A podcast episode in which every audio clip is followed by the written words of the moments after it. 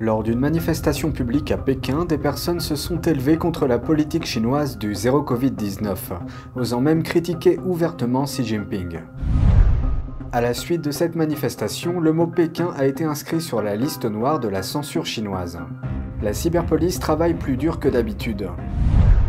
Des controverses éclatent autour d'une organisation de New York qui a financé un laboratoire de Wuhan lié à l'armée chinoise.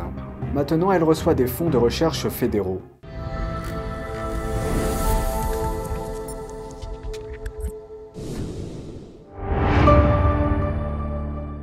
Bienvenue de Regard sur la Chine, une rare manifestation publique dans la capitale chinoise contre la politique du régime chinois zéro Covid-19 et le leader communiste Xi Jinping. Cela s'est produit jeudi, quelques jours seulement avant la réunion du congrès du Parti communiste. Des vidéos circulant en ligne montrent de la fumée noire s'élevant d'un important pont de la capitale chinoise. Deux bannières ont été accrochées sur le pont. Sur l'une d'elles, on pouvait lire Dites non au test Covid-19, oui à la nourriture, non aux enfermements, oui à la liberté. Non au mensonge, oui à la dignité, non à la révolution culturelle, oui à la réforme. Non au leader suprême, oui au vote. Ne soyez pas un esclave, soyez un citoyen. Sur l'autre, on lisait Faisons la grève des cours et du travail et renvoyons le traître dictateur Xi Jinping. Un haut-parleur sur le pont répétait les slogans.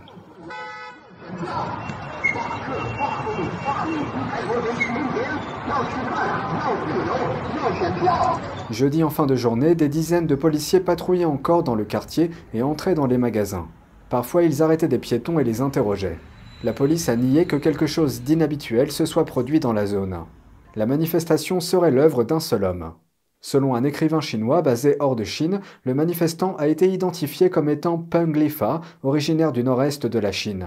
Son pseudonyme en ligne est Peng Zaizhou. Ces actions semblent avoir été planifiées et programmées à l'avance. Voici pourquoi. Le pont Setong, qui fait environ 280 mètres de long, n'est accessible que par ses deux extrémités. C'est probablement la raison pour laquelle la police a mis du temps à agir. Il est également très rare que Xi Jinping soit ouvertement critiqué et appelé par son nom lors des manifestations. Les manifestants utilisent souvent des euphémismes ou des formulations et des images implicites pour tenter d'échapper à la censure et aux représailles.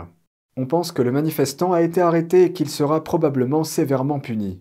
La politique chinoise du zéro Covid-19 a entraîné des confinements fréquents et causé de lourds dommages économiques. Elle a alimenté un mécontentement généralisé dans les villes chinoises.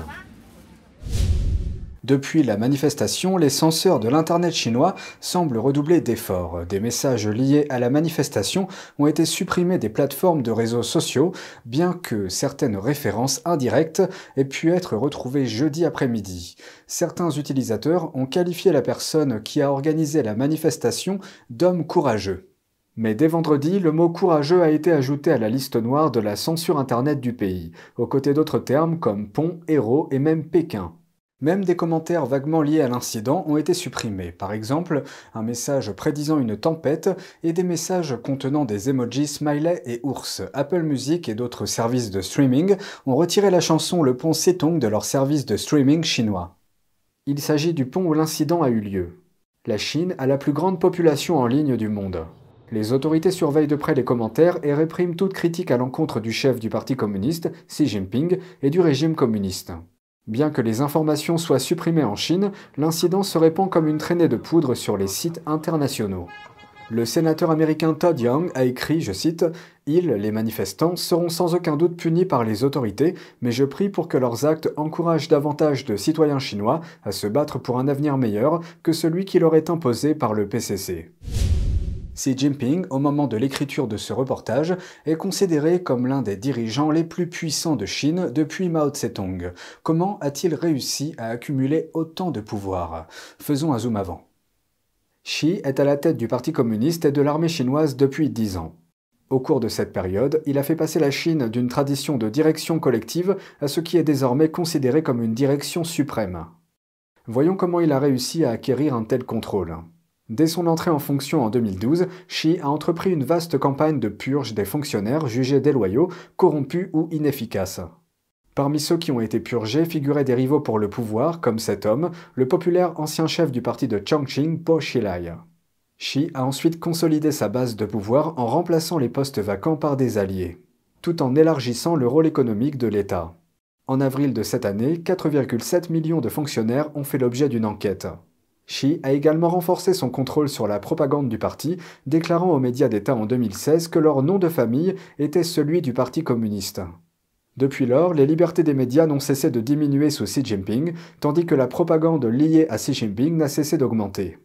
L'une des principales actions de Xi pour amasser du pouvoir a eu lieu six ans après le début de sa présidence, en 2018, lorsqu'il a modifié la constitution du pays pour abolir la limite des mandats. À l'heure de l'écriture de ce reportage, qui a été écrit avant le congrès du parti, on peut dire que plus rien n'empêche l'homme de 69 ans de gouverner à vie. Un an auparavant, il avait modifié la constitution du parti pour y inclure la pensée de Xi Jinping sur le socialisme aux caractéristiques chinoises. Le fait d'avoir une idéologie éponyme le mettait au même niveau que Mao et Deng Xiaoping. Nous ne promettons pas de renoncer à l'usage de la force, et nous nous réservons la possibilité d'utiliser toutes les mesures nécessaires. Ces mesures visent les forces étrangères, qui cherchent à s'ingérer et l'infime minorité de séparatistes indépendantistes de Taïwan, et leurs activités séparatistes.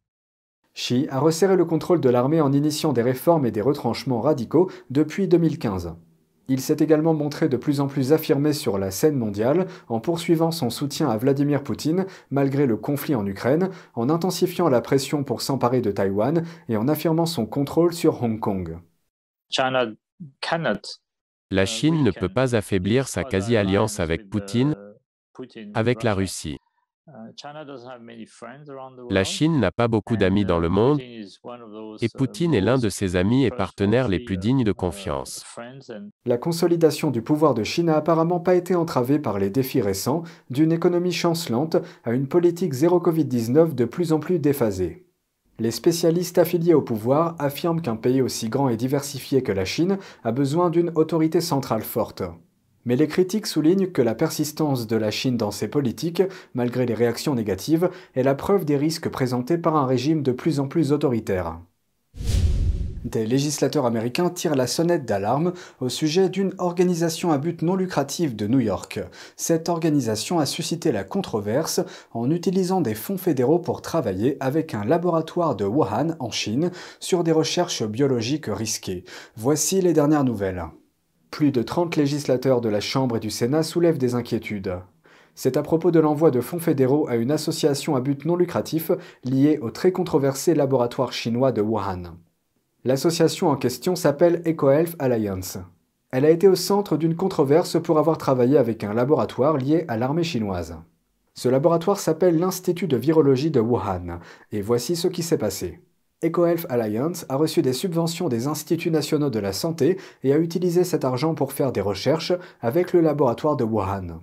Les deux entités ont expérimenté comment faire en sorte qu'un virus se propage plus facilement parmi les humains et le laboratoire de Wuhan s'est retrouvé au cœur d'un vaste débat pour savoir s'il était à l'origine d'une fuite ayant amené à la pandémie de Covid-19. En plus de cela, le laboratoire de Wuhan travaille avec l'armée chinoise sur des recherches classifiées depuis 2017. Le NIH a ensuite été entraîné dans la controverse car la situation a soulevé des questions quant à savoir si le NIH maintient une surveillance suffisante sur les recherches biologiques à risque. Alors que la controverse se poursuit, le NIH a demandé à EcoHealth des informations sur ses recherches avec le laboratoire de Wuhan. En 2020, il a suspendu l'octroi de subventions à l'organisation à but non lucratif jusqu'à ce qu'elle fournisse les informations demandées. Mais des législateurs disent qu'EcoHealth n'a jamais fourni les dossiers de cette recherche. Et malgré cela, le NIH a repris le financement d'EcoHealth pour les cinq prochaines années. Il a déjà envoyé à l'organisation à but non lucratif plus de 600 000 dollars comme paiement initial. Les législateurs ont écrit une lettre au directeur du NIH lui demandant de mettre fin à cette relation de subvention. NTD a contacté le NIH pour un commentaire, mais n'a pas reçu de réponse avant l'heure de diffusion. Les tensions s'intensifient dans la péninsule coréenne, Séoul envoyant des avions de chasse et imposant de nouvelles sanctions à Pyongyang. Ceci après que le Nord a envoyé un groupe d'avions de chasse voler près de sa frontière avec le Sud et a tiré un autre missile vendredi. C'est le huitième lancement de missiles de la Corée du Nord en seulement quatre semaines. Voici la suite. Selon l'état-major de Séoul, la Corée du Sud a envoyé des avions de combat vendredi après qu'une dizaine d'avions militaires nord-coréens ont volé près de leur frontière commune. Le bureau a déclaré que Pyongyang a également lancé un autre missile balistique de courte portée dans la mer vers l'est et a tiré quelques 170 coups d'artillerie au large de ses côtes. En réponse, Séoul a imposé de nouvelles sanctions à Pyongyang, les premières en près de 5 ans, en mettant sur liste noire 15 individus nord-coréens et 16 institutions impliquées dans le développement de missiles. Le président sud-coréen Yoon Suk-yeol a dénoncé vendredi ce qu'il a appelé les provocations du Nord et s'est engagé à mettre en place des contre-mesures étanches. L'agence de presse officielle nord-coréenne KCNA a cité l'armée du pays qui a déclaré prendre des contre-mesures militaires fortes après les exercices d'artillerie sud-coréens de jeudi. La Corée du Sud a déclaré que ces exercices étaient des exercices réguliers et légitimes. Ces incidents font suite à une information de l'agence KCNA selon laquelle le dirigeant Kim Jong-un a supervisé le lancement de deux missiles de croisière stratégiques à longue portée pouvant transporter des armes nucléaires. La fréquence sans précédent des tirs de missiles de la Corée du Nord a fait craindre qu'elle se prépare à reprendre des essais de bombes nucléaires pour la première fois depuis 2017. En début de semaine dernière, la Corée du Nord a déclaré que ces essais de missiles étaient une simulation d'une attaque nucléaire pour anéantir les ennemis. Elle a fait allusion à la Corée du Sud et aux États-Unis. Et c'est tout pour aujourd'hui, merci d'avoir suivi Regard sur la Chine. On se retrouve demain pour une nouvelle émission, prenez soin de vous et à bientôt.